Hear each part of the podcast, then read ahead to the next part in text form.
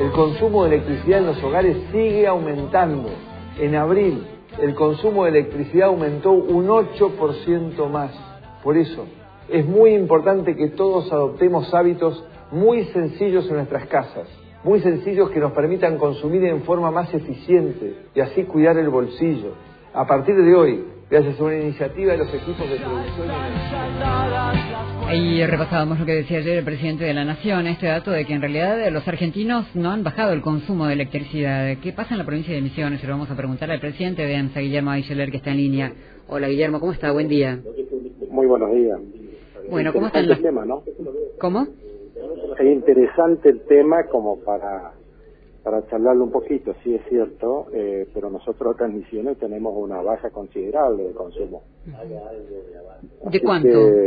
Cuéntenos más. Misiones, eh, nuestras facturaciones mensuales, hay una disminución importante y lo vemos porque, por un lado, porque ha cambiado la temperatura y por otro lado, porque la gente se ve que empieza a ahorrar o, en fin, pero esa es nuestra realidad, ¿no? Nosotros ahorramos o consumimos menos. ¿De cuánto es la baja, Guillermo? A ver, un segundo. ¿Qué porcentaje le puedo decir? Eh, Estamos hablando con Guillermo Aichel, el presidente de EMSA. ¿Cuánto bajó el consumo en Misiones? De febrero a marzo un 4% y de marzo a abril un 12%. Bueno, dato a ver. que le puedo dar tuvimos de febrero a marzo 4% de reducción y en el último mes un 12% de reducción. Ajá. Acá, es importante, ¿no? Sí, sí, muy importante. ¿Y ¿Usted cree que tiene que ver con eso, con conciencia o, bueno, que en realidad el ahorro vino por el lado de ahorrar, ahorrar pesos? Sí, lo, lo que nosotros estamos viendo de alguna manera es que la gente no puede pagar y ha empezado a usarlo, no sé si racionalmente o qué sé yo, usar menos, esa es la realidad. Eh, a nosotros nos preocupa eso también porque obviamente si bien Camesa nos cobra solamente lo que es el consumo que hizo Misiones, pero de todos modos nuestro, nuestra necesidad eso es mucho más importante que la gente consuma, ¿no?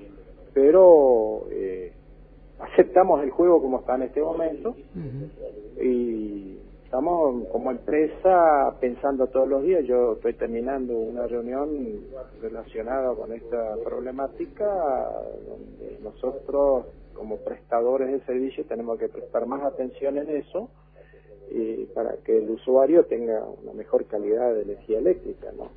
Y ese es nuestro deambular de todos los días, ¿no? Estamos consumiendo menos. ¿Están pagando menos también? ¿Hay más mora, hay más retraso o de todos modos lo que se consume? Hay un incremento de mora, sí. Sí, sí, sí. sí. Eh, creo que inclusive este fue publicado en el diario que ronda al 9 al 10% en este momento.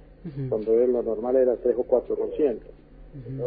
Así que seguramente la gente, como dije, está, está pensando, está con dificultades. Nosotros somos conscientes de eso, pero las dificultades son de conjunto, todo, nosotros como empresa y el usuario como, como usuario, ¿no? Claro. Guillermo, ¿qué, qué, qué podría pasar si se llegara a aprobar mañana el, el proyecto de ley de la oposición con respecto al tema tarifas? ¿Cómo repercutiría eso en Misiones? De la baja de retorno, bueno, no sé, en realidad eh, no lo he pensado, pero sí entiendo que a Misiones o al usuario en general le va a beneficiar eso. Hay que ver cómo, cómo reacciona todo el Estado nacional ante esto. Eh, nosotros como empresa hoy tenemos un, un valor agregado disminuido.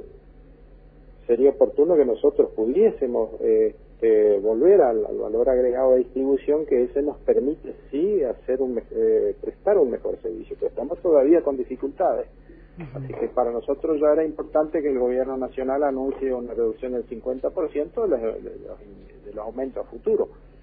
Pero es oportuno que nosotros podamos hacerlo y la gente nos critica por lo que estamos haciendo en este momento pero con razón porque tienen dificultades. Sí En algún momento, creo que la última vez charlamos, usted decía de su intención de depurar un poco las facturas de luz y que el consumidor en cualquier lugar de emisiones pague por el consumo eléctrico y no por otros ítems en distintos pueblos. ¿Pudo avanzar en eso?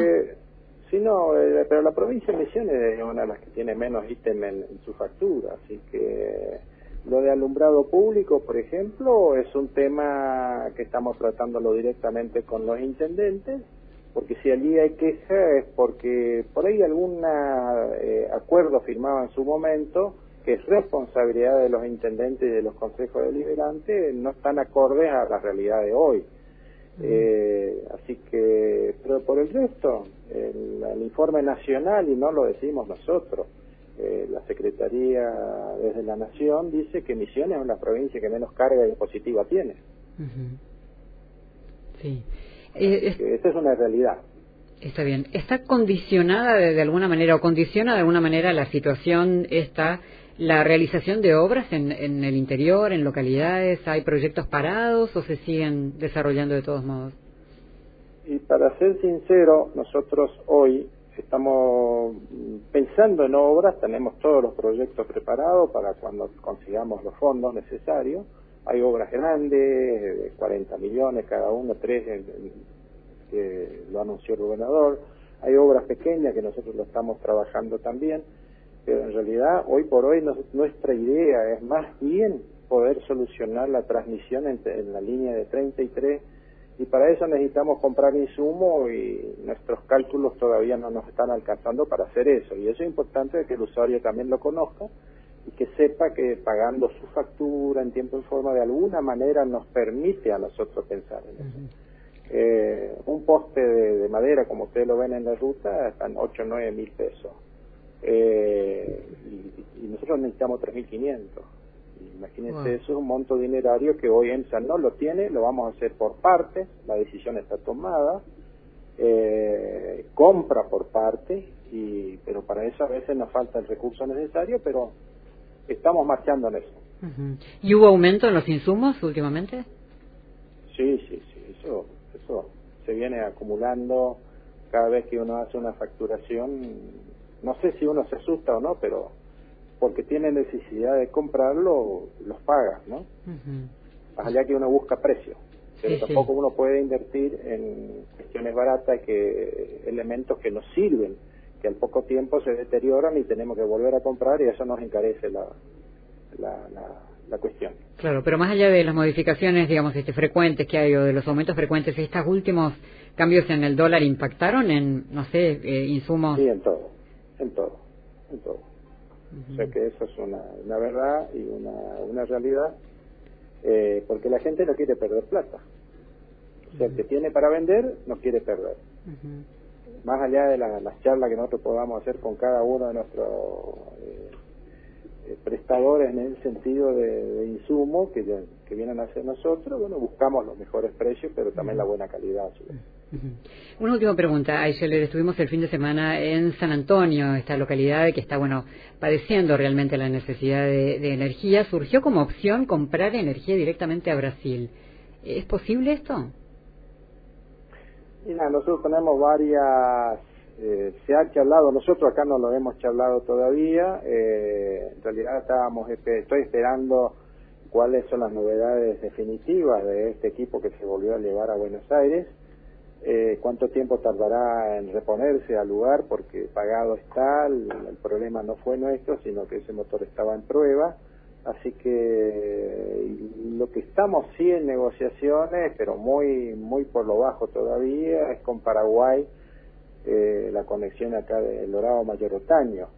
Pero también hay que poner un determinado una determinada suma de dinero que hoy EMSA no lo tiene. Así que todo tiene que ver con ir haciendo todos los días una, una pequeña acción para poder llegar a concretarse eso. Eso sería importante para la zona norte ya. Claro.